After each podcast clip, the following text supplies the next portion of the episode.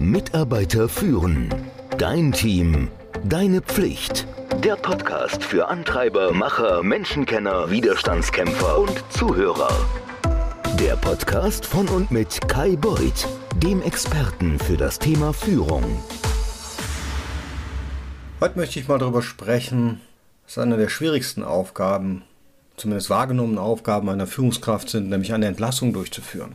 Was ist eigentlich die passende Metapher für eine Entlassung? Ich möchte mal sagen, eine Scheidung ohne Schuldgefühle durchzuführen.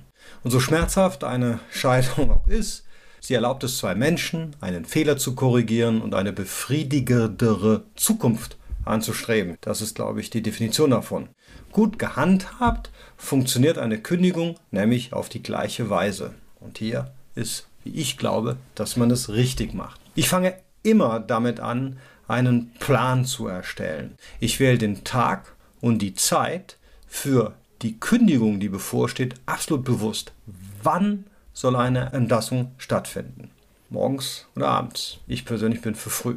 Wenn du es früh am Tag machst oder früh in der Woche, also montags, dann reduzierst du die Wahrscheinlichkeit, dass dein Mitarbeiter das Wochenende damit verbringt, in ein schwarzes Loch zu fallen oder schlimmer noch Rachepläne zu schmieden. Ein Freitagnachmittag hingegen, der verursacht oft die geringste Störung für den Rest des Teams, also für die Aufrechterhaltung des Betriebsfriedens. Wie auch immer du dich entscheidest, ich stelle immer die Interessen meines Unternehmens an die erste Stelle. Und jetzt versetze ich mal in diese Situation. Monatelang hast du dich wahrscheinlich mit einer mehr oder minder weniger guten Leistung abgefunden. Aber du hast gehofft, dass sich die Situation schon irgendwie von selbst regeln würde. Aber jetzt, wo das Ende naht, plan den Übergang so, dass du deinem Unternehmen und deinem Team möglichst wenig Schaden zufügst. Ich hoffe, du hast einen Plan B. Wer wird die Aufgabe übernehmen? Wie wird die Stelle nachbesetzt? Kann man das zum Beispiel intern regeln? Ich habe auch schon mal mit dem Recruiting angefangen, bevor ich die Kündigung ausgesprochen habe. Ist nicht ganz so einfach. Vielleicht möchtest du mit der Rekrutierung beginnen und mit der Kündigung auch warten, bis du tatsächlich einen Ersatz hast. Es kann sogar in deinem Interesse sein, ein paar subtile Signale an Kunden zu senden, dass es bald eine personelle Veränderung geben wird. Kommen wir mal zur eigentlichen Kündigung. Sie muss sozusagen belastbar sein, also rechtssicher. Das ist einerseits im Kündigungsschutzgesetz geregelt. Ne? Du hast keinen Kündigungsschutz in den ersten sechs Monaten. Das wird gemeinhin Probezeit genannt, wobei die Probezeit eigentlich im bürgerlichen Gesetzbuch geregelt ist. Es gibt also zwei Möglichkeiten, wie man relativ einfach kündigen kann. Und dann gibt es noch die betriebsbedingte, dann gibt es die Änderungskündigung, da gibt es so viele Möglichkeiten. Auf jeden Fall, was auch immer du machst, sei sicher, dass es rechtens ist. Verpatzte Kündigungen resultieren meist aus unüberlegtem Handeln. Und ich spreche hier aus leidvoller Erfahrung. Ich habe mal jemanden fristlos gekündigt und das war keine gute Idee. Die Person hatte gestohlen, die hatte sich Geld überwiesen, die hat Spesenbetrug begangen. Da war es ja ganz klar für mich, ne? oh, das geht nicht, du bist gefeuert, du kannst sofort gehen. Vor Gericht sah es dann anders aus. Da war das dann nicht mehr ganz so klar. Der Richter hat mir den Kopf gewaschen. Mein Anwalt hatte mir schon vorher den Kopf gewaschen, wie ich sowas überhaupt machen könne. Und jetzt mal ohne auf die Details einzugehen, ich musste mich vergleichen. Das war nicht das Schlimmste, dass ich mich vor Gericht vergleichen musste und auch die quasi die Kündigungsfrist bezahlen musste, sondern die Arbeit, die ich dann in der Aufarbeitung dieses Falls, in der Vorbereitung der Gerichtsverhandlung, die ich da reinstecken musste, diese negative Energie, das war eine wirkliche Herausforderung. Also, bevor du überhaupt den Gedanken hast, jemanden zu kündigen, sei dir absolut sicher, dass du das auch darfst. Ich gehe heute Schritt für Schritt vor. Bevor ich überhaupt irgendein Wort sage, schreibe ich mir die wichtigsten Dinge auf, die ich sagen werde und glaub mir, ich halte mich ganz brutal strikt an mein Skript.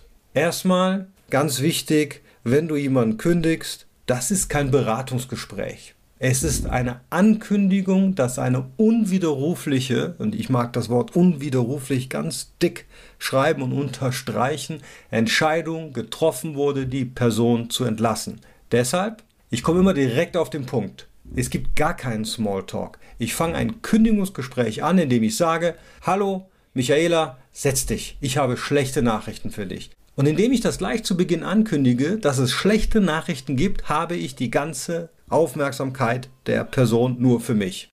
Und dann überbringe ich sofort die schlechte Nachricht. Ich verwende die Vergangenheitsform, ganz wichtig, damit klar ist, hier gibt es nichts zu diskutieren. Ich sage dann, dein Arbeitsverhältnis wurde gekündigt und nicht wird gekündigt werden. Zum Beispiel, wie du weißt, Philipp, haben wir mehrmals über die Qualitätsprobleme in deiner Abteilung gesprochen. Der Bericht des letzten Monats hat gezeigt, dass deine Abteilung immer noch den niedrigsten Qualitätsindex hat. Wir haben beschlossen, dass eine Änderung vorgenommen werden muss und mit dem heutigen Tag wurde dein Arbeitsverhältnis beendet. Wenn ich jemandem mitteile, dass er entlassen ist, dann sage ich nicht, ich verstehe, wie du dich fühlst. Das tue ich nämlich nicht. Und das tust du auch nicht. Und ich sage auch nicht, ich weiß, dass es im Moment weh tut, aber später wirst du erkennen, dass es das Beste ist, was dir passieren konnte. Das ist es nicht. Es ist eine sehr schlechte Nachricht. Und schlechte Nachrichten lassen sich nicht gut verpacken. Ich vermeide auch Rechtfertigungen. Schau mal, du hättest es doch kommen sehen müssen. Ich halte eine Schachtel Taschentücher bereit, wirklich aus Erfahrung. Mann oder Frau, alt oder jung, spielt keine Rolle. Ich habe die Taschentücher öfter gebraucht, als ich das je für möglich gehalten habe. Ich weiß auch, dass Überleben ein starker Instinkt ist. Ich gebe der Person Zeit, das Gehörte wirken zu lassen. Es gibt aber eine gute Regel. Es gibt immer mehrere vorhersehbare Reaktionen auf die Nachricht, dass man gerade seinen Job verloren hat. Am häufigsten habe ich Schock, Leugnung, Wut aber auch Trauer erlebt. Das hört sich nun hart an, aber ich akzeptiere diesen Zustand, egal wie er ist. Mich wollte auch schon mal jemand verprügeln, dessen Freundin ich in der Probezeit entlassen musste. Da muss man die Kontenance bewahren. Ich habe die Frau entlassen, das ging gut, sie ging raus, es hat geklingelt, sie kam mit ihrem Freund rein und der wollte mich verprügeln. Hat er natürlich nicht. Ich habe Verständnis gezeigt, aber ich habe natürlich die Entscheidung auch nicht aufgehoben. Ich bin auch immer klar, was als nächstes passieren wird. Was ist mit dem Gehalt? Was ist mit nicht genutztem Urlaub? Wie sieht es aus mit Referenzen, mit Zeugnissen, Outplacement? Erklären gegenüber Kollegen, wie wollen wir das regeln? Was machen wir mit den laufenden Projekten? Das steht alles auf meinem Zettel, auf meinem Plan. Denn glaub mir, wenn du das gemacht hast und eine Kündigung darf maximal 15 Minuten dauern, dann ist es nicht der richtige Zeitpunkt zu sagen, uh, darauf komme ich später nochmal zurück. Es gibt keinen später mehr. Ich beende das Gespräch also immer zügig und freundlich. Normalerweise mache ich ganz gerne auch mal ein Kündigungsgespräch am Ende des Arbeitstages. Und zwar so, dass es stattfindet, während die Kollegen alle gehen. Dann sage ich Danke, das ist selbstverständlich. In der Regel gehe ich nochmal mit dem Mitarbeiter oder dem ehemaligen Mitarbeiter zurück an den Arbeitsplatz und warte, bis sie die persönlichen Sachen zusammengepackt haben. Und dann gehen wir gemeinsam zum Ausgang. Handschütteln, alles Gute wünschen und dann gehe ich. Und zwar ohne, dass ich, wie soll ich sagen, ihre Würde verletze. Also mit vollem Respekt, der da ist. Ich habe auch schon mal Mitarbeiter, wenn es dann Mitarbeiter waren, mit denen ich länger zusammengearbeitet habe, auch alleine zu ihrem Platz gehen sehen, damit die sich da nochmal sammeln können. Ich habe ihnen auch gestattet, selber eine Abschieds-E-Mail zu schreiben. Das kann man alles machen. Das kommt immer darauf an, was für ein Verhältnis man zu diesem Mitarbeiter hat. Die meisten Führungskräfte, die ich kenne, das sind einfühlsame und rücksichtsvolle Menschen. Ja, auch wenn das Internet voll davon ist, dass es nicht der Fall ist. Ich habe viele einfühlsame und rücksichtsvolle Menschen kennengelernt. Komischerweise, wenn die Notwendigkeit entsteht, einen Mitarbeiter zu entlassen, dann ist das Gefühl, das Mitgefühl, das sie haben, fehlgeleitet.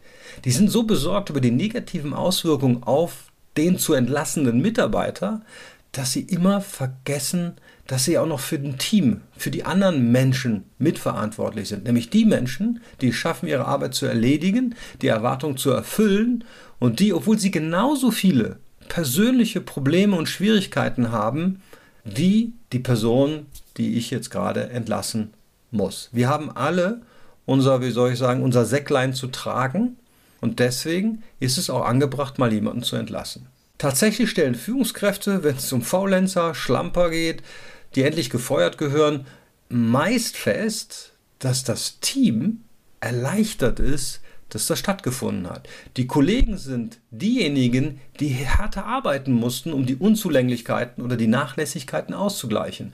Und die merken das. Und wenn eine Kündigung gut begründet ist und wenn sie professionell ausgeführt wird, dann merkt doch der Rest des Teams, dass das hier alles gut läuft. Aber wenn offensichtliche Verlierer oder, wie soll ich mal sagen, berufliche Taugenichtse, Leute, die auch nicht richtig auf der Stelle sind, für die man sie eingestellt hat, unangefochten in ihren Positionen bleiben dürfen, dann ist die Botschaft an die, an die High-Performer, an die, die die Arbeit machen, dass das eigentlich ein Team ist, in dem man nicht arbeiten möchte. Du machst dann auch aus High-Performern Low-Performern. Diejenigen, die andere Jobs finden können, glaub mir, die gehen. Und die, die bleiben, das sind diejenigen, die einen Arbeitgeber mit, ja, soll ich sagen, niedrigen Standards bevorzugen.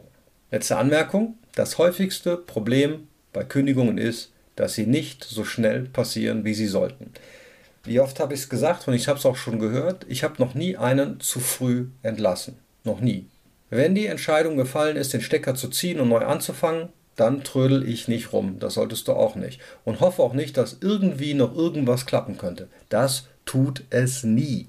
Denk dran, es sind ja nicht die Menschen, die du feuerst, die dein Leben unglücklich machen, es sind die, die du nicht feuerst. Das hört sich ziemlich hart und brutal an. Ich weiß, es ist keine Wahrheit, die man gerne hört, schon gar nicht in der heutigen Welt. Aber konsequent zu sein ist auch eine Eigenschaft, die eine Führungskraft können muss und die sie in der Lage sein muss umzusetzen. Falls du mehr Informationen haben willst, falls du regelmäßig meine Newsletter abonnieren möchtest, der ist verlinkt in den Show Notes. Und was bekommst du in dem Newsletter? Du bekommst jede Woche einen Tipp, den du umsetzen kannst, und zwar relativ zügig, einen korrespondierenden TED Talk dazu, den ich, wie soll ich sagen, herausgesucht habe, nur für dich und auch ein Zitat der Woche. Manchmal lustig, manchmal zum Nachdenken. In diesem Sinne freue ich mich auf den nächsten Podcast nächste Woche. Mitarbeiter führen. Dein Team. Deine Pflicht. Der Podcast für Antreiber, Macher, Menschenkenner, Widerstandskämpfer und Zuhörer. Der Podcast von und mit Kai Beuth, dem Experten für das Thema Führung.